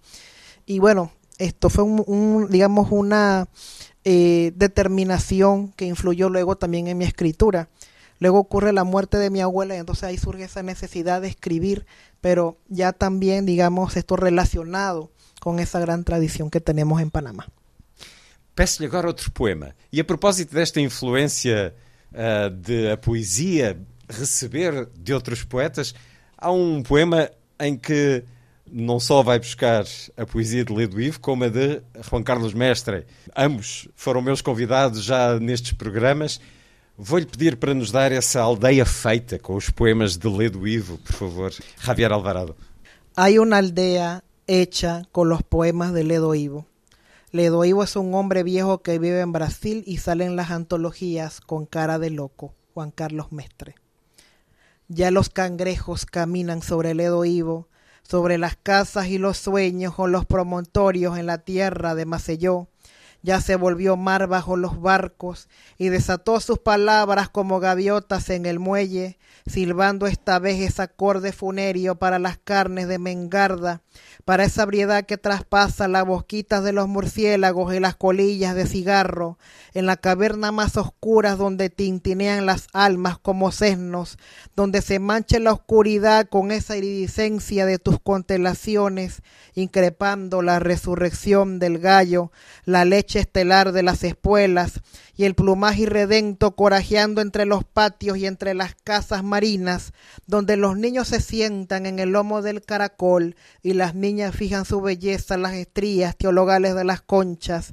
Esta es tu aldea donde un niño llamado Ledo empezó a escribir sus poemas en la arena, en los pétalos de la caña y en los trapiches donde el pueblo suda, el jugo inmemorial de la caña, el jugo equinocial de la caña, el jugo demencial de la caña, el jugo sexual de la caña, junto al aroma infinito del cacao, junto a las flores del cacao, junto a las semillas del cacao, donde clareas esta vez sobre las piedras, sobre el testamento de una negra bailando samba, silba que te silba el bal funerio para las carnes de Mengarda, y eres tú caminando mulatamente sobre las nucas vacilantes de los cangrejos, sobre una iracunda hoguera de agua, sobre los pilotes azarados por la espuma reinante, abriéndose tu palabra como un lecho de hojas, como una almohada de árboles sobre esos sueños gualdos que van a la memoria del camino y terminan en los pies de los infantes y se ponen a correr y rechinan como abejas o mariposas al cuidado de la nieve profunda, de la nieve inventada y del sol que ordeña los milagros de las cabras, donde hay brujas y mujeres explicando la redondez de la tierra, con rituales dibujados en las esferas monacales del coco, y muchachas extrayéndose del corazón cardúmenes de peces. Ya los cangrejos caminan sobre el Edo Ivo en la tierra de Macelló. Allá en Brasil hay una aldea donde aprendió a escribir poesía un niño antologado con cara de loco, separando las patrias de las lenguas, emigrante e inmigrante de la lengua portuguesa, haciendo la tierra, haciendo la jugo de caña, haciendo la cacao, haciendo la cangrejo sobre las playas de Macelló. Allá en Brasil hay una aldea hecha con los poemas de Ledo Há uma aldeia feita com os poemas de Ledo Ivo, poema de Javier Alvarado. Uma vez mais, a tradução é de Nuno Judice. Tem epígrafe de Juan Carlos Mestre, poeta espanhol. Ledo Ivo é um homem velho que vive no Brasil e sai nas antologias com cara de louco. O brasileiro Ledo Ivo deixou-nos em 2012. Já os caranguejos caminham sobre Ledo Ivo, sobre as casas e os sonhos, ou os promontórios nas terras de Maceió. Já se tornou mar debaixo dos barcos e soltou as suas palavras como gaivotas no molho, assobiando, desta vez, esse acorde fúnebre para as carnes da Irmengarda, para essa embriaguez que trespassa os bicos dos morcegos e as beatas de cigarro, na caverna mais obscura onde tilintam as almas como crias, onde se mancha a obscuridade com essa iridescência das tuas constelações increpando a ressurreição do galo, o leite estelar das esporas, e a plumagem irredutível, corajeando entre os pátios e entre as casas marinhas, onde as crianças se sentam às costas do caracol e as meninas fixam a sua beleza nas estrias teologais das conchas. Esta é a tua aldeia, onde um menino chamado Ledo começou a escrever os seus poemas na areia, nas pétalas da cana e nos armazéns onde o povo sua, o suco imemorial da cana, o suco equinocial da cana, o suco demencial da cana, o suco sexual da cana. Junto do aroma infinito do cacau, junto das flores de cacau, junto das sementes de cacau, onde amanheces desta vez sobre as pedras, sobre o testamento de uma negra bailando samba. Assobia que te assobia a valsa fúnebre para as carnes de Irmengarda. E és tu caminhando mulatamente sobre as nucas vacilantes dos caranguejos, sobre uma iracunda fogueira de água, sobre os pilotes azarados pela espuma reinante. Abrindo-se tua palavra como um leito de folhas, como uma almofada de árvores sobre esses sonhos gualdos que vão à memória do caminho e terminam nos pés dos infantes e se põem a correr e rangem como abelhas ou borboletas ao cuidado da neve profunda, da neve inventada e do sol que ordenha os milagres das cabras, onde há bruxas e mulheres explicando a esfericidade da terra, com rituais desenhados nas esferas monacais do coco, e raparigas extraindo dos seus corações cardumes de peixes. Já os caranguejos caminham sobre ledo ivo na terra de Maceió. Ali no Brasil há uma aldeia, onde aprendeu a escrever poesia uma criança antologiada com cara de louco, separando as pátrias das línguas, emigrante e imigrante da língua portuguesa, fazendo a terra, fazendo a suco de cana, fazendo a cacau, fazendo a caranguejo sobre as praias de Maceió. Ali no Brasil, há uma aldeia feita dos poemas de Ledo Ivo. É quase comovente, é comovente para mim, tendo conversado com Ledo Ivo, depois com Juan Carlos Mestre e agora Javier Alvarado e ver como a poesia se derrama de poeta para poeta, como uma seiva que se dirige numa só direção, a da poesia. Este poema, para além de ser uma clara homenagem a Ledo Ivo, uma aguarela muito forte, de cores muito vincadas, de uma sociedade. Fale-nos um pouco da história deste poema, Javier Alvarado. La historia surge a raíz, bueno, de comprar una antología de Ledo Ivo y me fascinó su verbo, su palabra, sus raíces, esas, ra esas raíces, ¿no? De, una, de una América también portuguesa, con esas raíces, ¿no? De la lengua, eh, siendo migrante, inmigrante de la lengua portuguesa.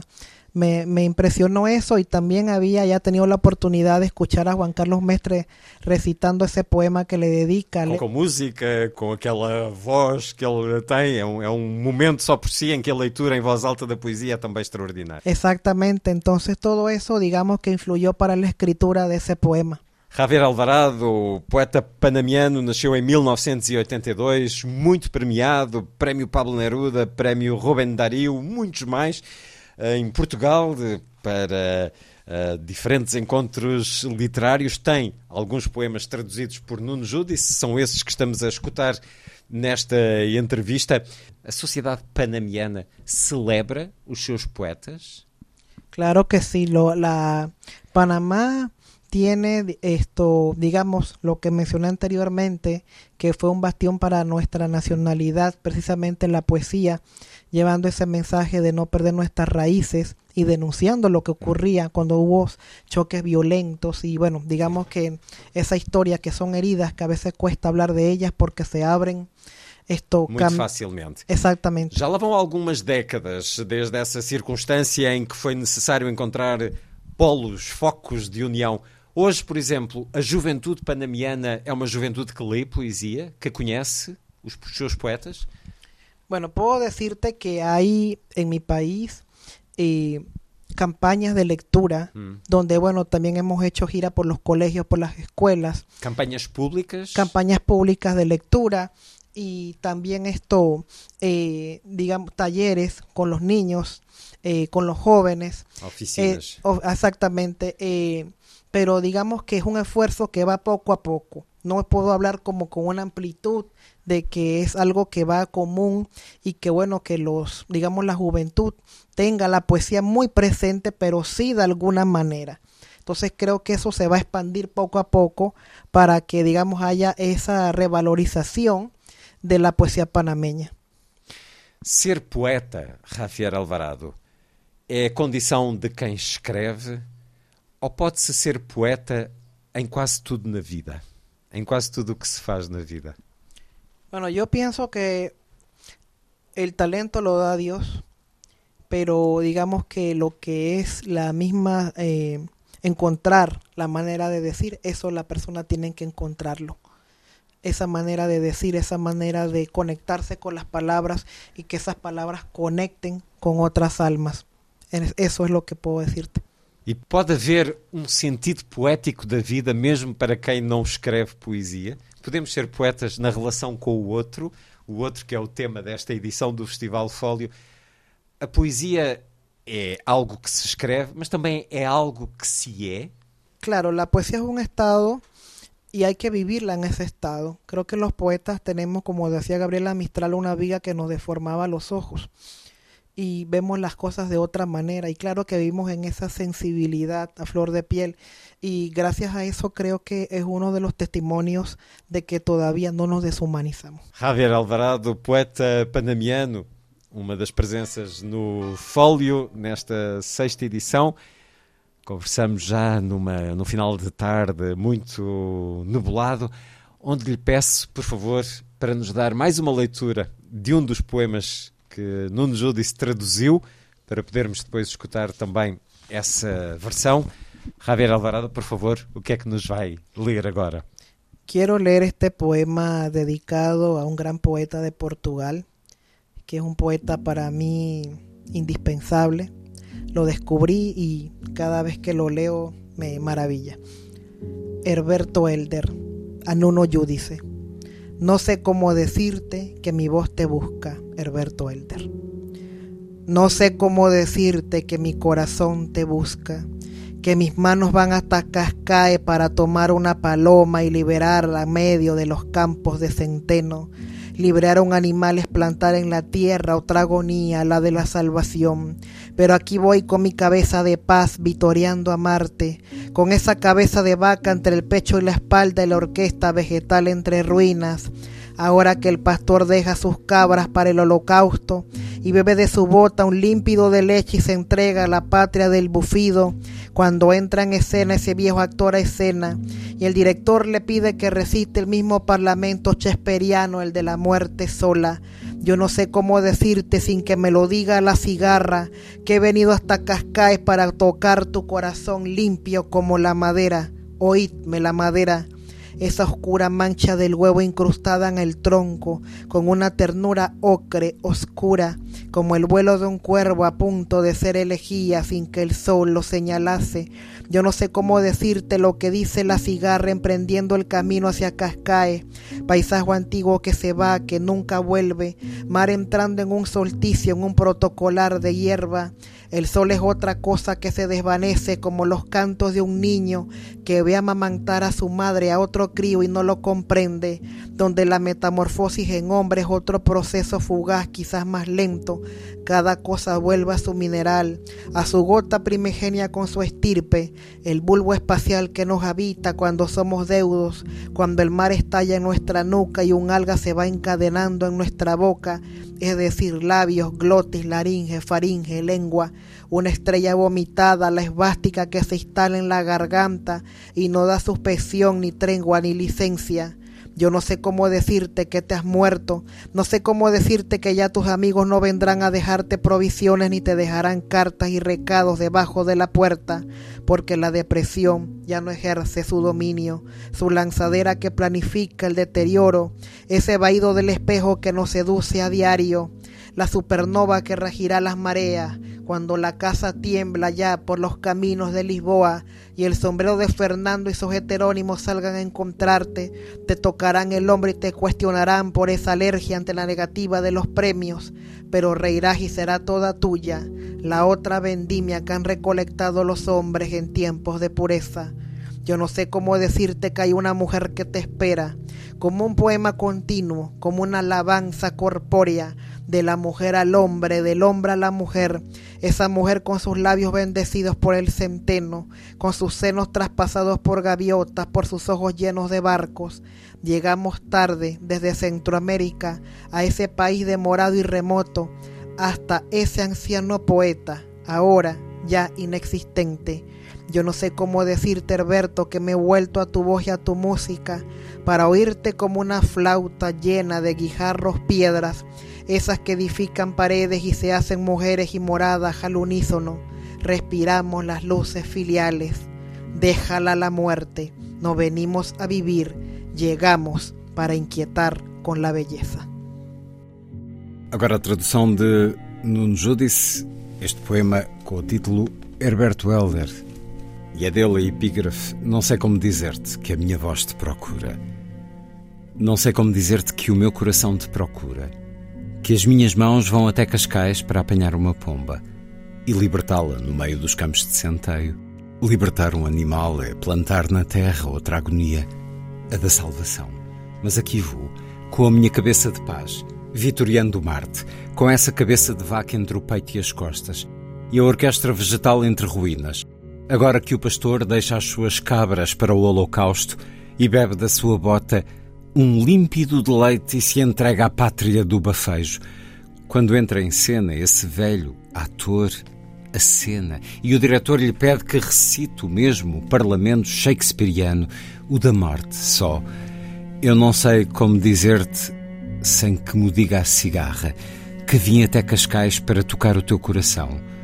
Limpo como a madeira, ouvi a madeira, essa obscura mancha do ovo incrustado no tronco com uma ternura ocre obscura, como o voo de um corvo, a ponto de ser elegia, sem que o solo assinalasse. Eu não sei como dizer-te o que diz a cigarra. Empreendendo o caminho para Cascais, paisagem antiga que se vai que nunca volta, mar entrando num solstício, num protocolar de erva. O sol é outra coisa que se desvanece como os cantos de uma criança, que vê amamentar sua mãe a outro filho e não o compreende. De onde a metamorfose em homem é outro processo fugaz, talvez mais lento. Cada coisa volta ao seu mineral, à sua gota primigénia com sua estirpe, o bulbo espacial que nos habita quando somos deudos, quando o mar rebenta na nossa nuca e uma alga se vai encadeando.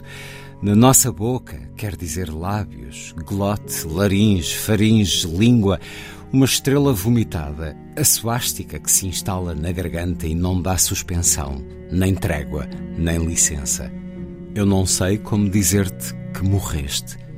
Não sei como dizer-te que já teus amigos não virão deixar-te provisões, nem te deixarão cartas e recados debaixo da porta porque a depressão já não exerce o seu domínio, a carregadora que planifica a deterioração, esse desmaio do espelho que nos seduz diariamente, a supernova que governará as marés quando a casa treme, além pelos caminhos de Lisboa, e o chapéu de chuva de Fernando e seus heterónimos saem para te encontrar, bater-te-ão no ombro e perguntar-te-ão porquê essa alegria e essa negativa perante os prémios mas rir-te-ás, e será toda tua a outra vindima que colheram os homens em tempos de pureza. Não sei como dizer-te que há uma mulher que te espera, como um poema contínuo, como um louvor corpóreo, da mulher ao homem, do homem à mulher. Essa mulher com seus lábios benzidos pelo centeio, com os seus seios trespassados por gaivotas, pelos seus olhos cheios de barcos Chegamos tarde, a partir da América Central, a esse país demorado e remoto, até esse antigo poeta, agora já inexistente. Não sei como dizer-te, Herberto, que voltei à tua voz e à tua música, para ouvir-te como uma flauta, cheia de seixos, pedras, essas que edificam paredes e se fazem mulheres, e moradas em uníssono, respiramos as luzes filiais. Deixa a tua morte. Não viemos para viver, chegamos para inquietar com a beleza. Que extraordinária homenagem à poesia de Herberto Helder. Há muito do que é essencial na poesia do nosso país, sendo que a poesia não tem fronteiras. Javier Alvarado, poeta panamiano, uma conversa no Fólio de Óbidos. Muito obrigado por ter estado na Rádio Pública Portuguesa Antena 2.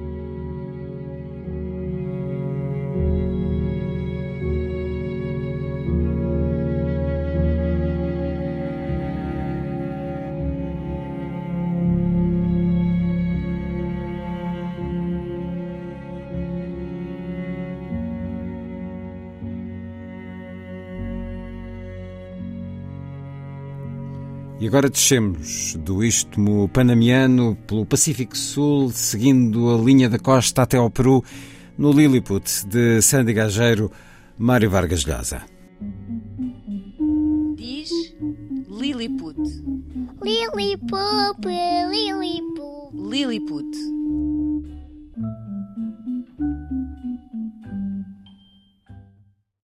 Funchito é um menino que está a descobrir como bate o coração com o primeiro amor e quer mostrar que não há impossíveis quando se gosta de alguém, mesmo que essa pessoa peça a lua. Me gustaría darte beso en la mejilla. ¿Me dejarías?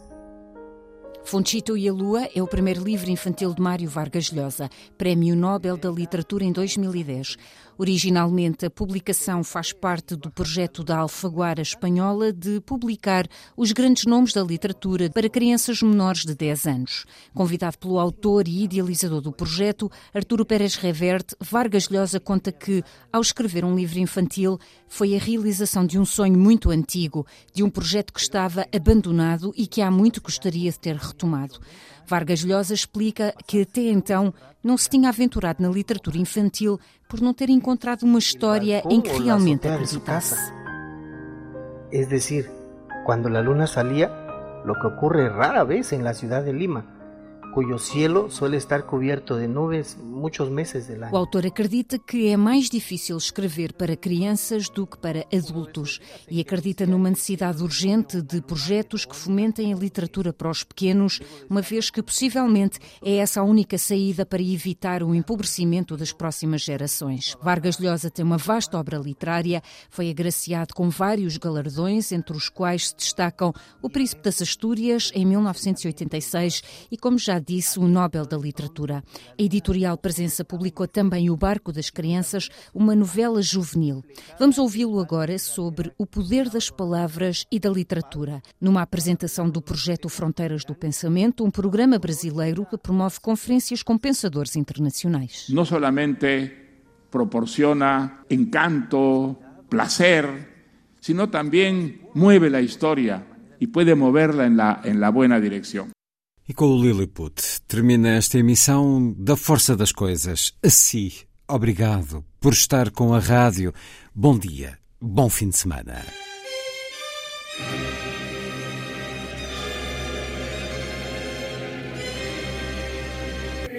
A força das coisas.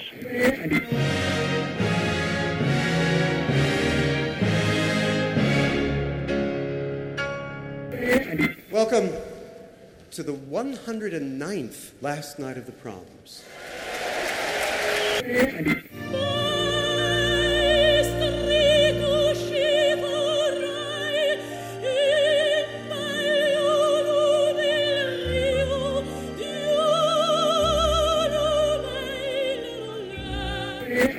Com certeza. Bach, Mahler, Shostakovich. um programa de Luís Caetano.